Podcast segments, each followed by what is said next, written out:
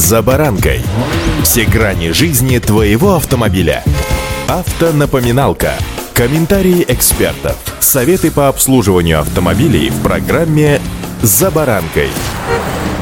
Желание найти маленький уголок уединения в нашем суетном мире нет-нет, да и возникает. Хочется иногда, особенно в последнее время, где-нибудь укрыться и просто, что называется, выспаться. Кто-то не ищет этого заповедного места где-то, попросту решая сделать его себе. Причем место это мобильно, а точнее автомобильно. Укатывает себе парень или девушка тачку в тон и считает, что как только он закрывает дверь, так все, он или она в домике. И все, всем до свидания. Но не тут-то было. С вами Забаранка Александр Карпов. Здравствуйте. Автомобильные факты.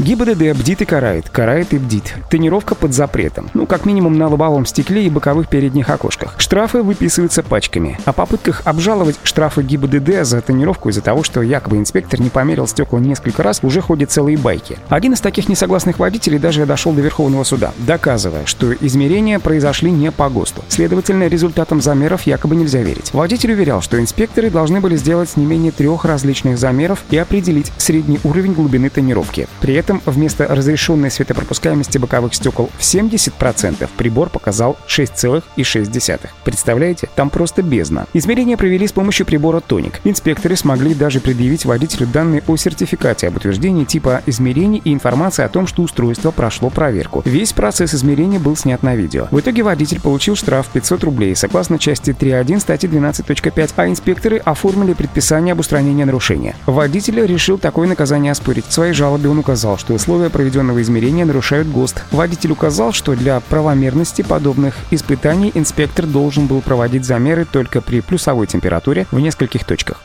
Автомобильные факты.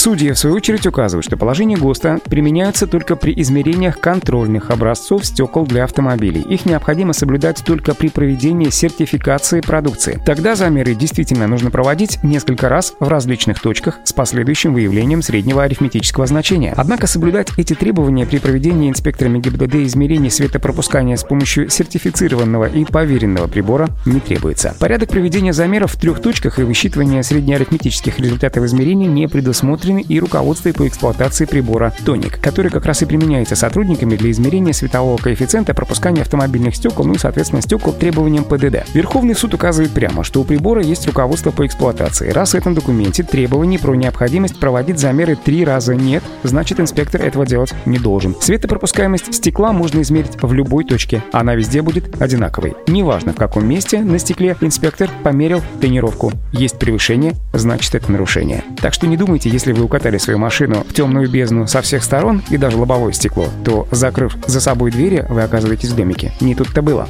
Удачи! «За баранкой»